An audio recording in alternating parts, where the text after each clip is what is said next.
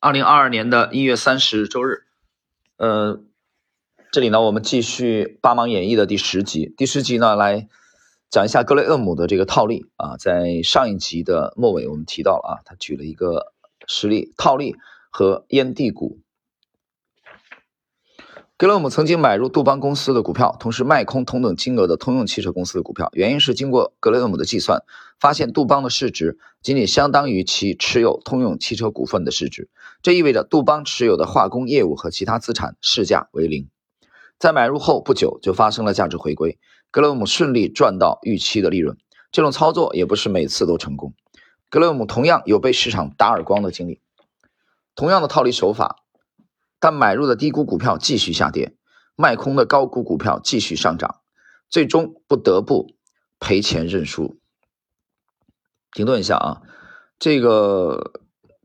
这里边因为这个套利里边其实牵扯到做空的啊，做空的问题，其实在前天吧，我有一个音频刚刚的更新的音频里边谈到了呃这个个人的看法啊，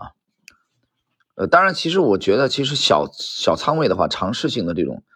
嗯，也不是说完全不可以啊，但是说你如果把它变成一个主的盈利模式的话，可能会存在一定的问题。这里边其实最难控制的主要是人人性的当中的贪婪啊，呃，你包括杠杆也好，呃，持续的做空也好，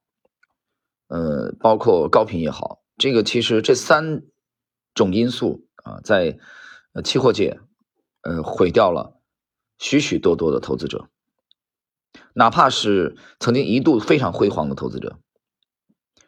好，我们看今天的这个最后的这部分内容啊，烟蒂股。以公开发表的文章内容观察，格雷厄姆最晚在一九二四年就开始研究和关注烟蒂股了。一九二四年，他发表的一篇文章，题目就叫《价廉物美却乏人问津的股票》。文内介绍了八只股价低于流净流动资产的股票。这篇文章的前两个自然段已经清楚地展示了后来格雷厄姆烟蒂股投资体系的基本思路。原文如下：假设有那么一家公司，它没有任何负债，只有金额有限的现金和投资。假设该公司的股票售价为一百三十八美元，而公司持有的现金和可流通债券价值相当于每股一百七十五美元。也就是说，其拥有的每股现金量比股价高三十七美元。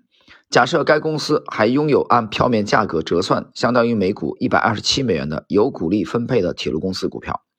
另外有相当于每股一百二十美元的子公司股权。最后，假设它还拥有相当于每股七美元的固定资产，而这些资产一九二三年创造的经营利润达到每股三十美元。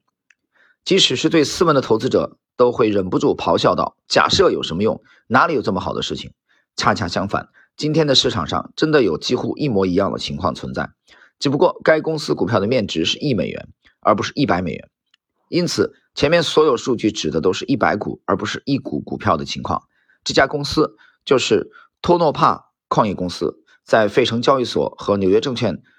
交易场外市场挂牌交易，目前的股价为一点三七五美元。呃，停顿一下啊，今天内容就到这里了。那大家注意的是。这个烟蒂股的蒂是瓜熟蒂落的蒂啊，呃，香烟的烟。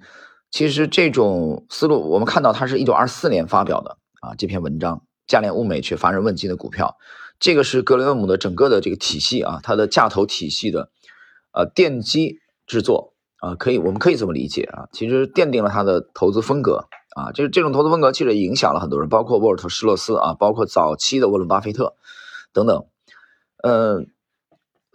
那我之前讲了，就是这是二四年发表的文章啊，但是美股呢是从二九年崩盘以后，然后随后全球和美国经济进入大萧条啊，长达十年以上大萧条。那么格雷厄姆在这个大萧条当中，其实也是遭受了重创啊，这个后边我们会谈到的啊，他的这种理论的产生的背景啊，其实就是在这个二十年代的啊这个初期，了解那段历史的人应该不会。陌生的是，比如说在欧洲有这个魏玛共和国的啊大萧条、大通胀，所以全球性的这种这种通胀啊，包括后来的这个啊民族主义的啊这个崛起啊，包括军国主义啊，包括纳粹。那么在这个历史背景下，格雷厄姆的这种理论啊大行其道，对吧？所以我们说任何一种理论的诞生啊，都不可能离开当时的历史背景啊，我们不能脱离具体的历史背景啊来去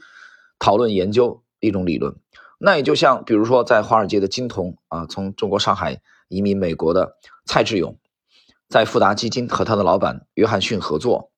啊，他们采用的是成长股的啊这种方式啊，其实也就是右侧嘛啊偏右侧了，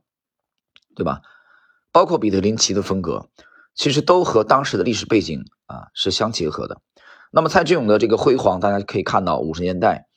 啊中后期啊到六十年代中期啊这十年左右，其实从五零年之后美国经济的这个这个起飞啊战后一九四五年二战结束，那么经济的复苏啊这批成长股包括啊这个工业革命啊一些伟大公司的崛起，所以那么成长股的理论啊再度这个可以说。或甚至趋势投资啊，得到了很很多的这个全球得到很多的拥趸，包括巴菲特也是在其实喜事糖果这笔投资之后，呃，确立了他修正格雷厄姆的这种这种风格啊，就是芒格告诉巴菲特的，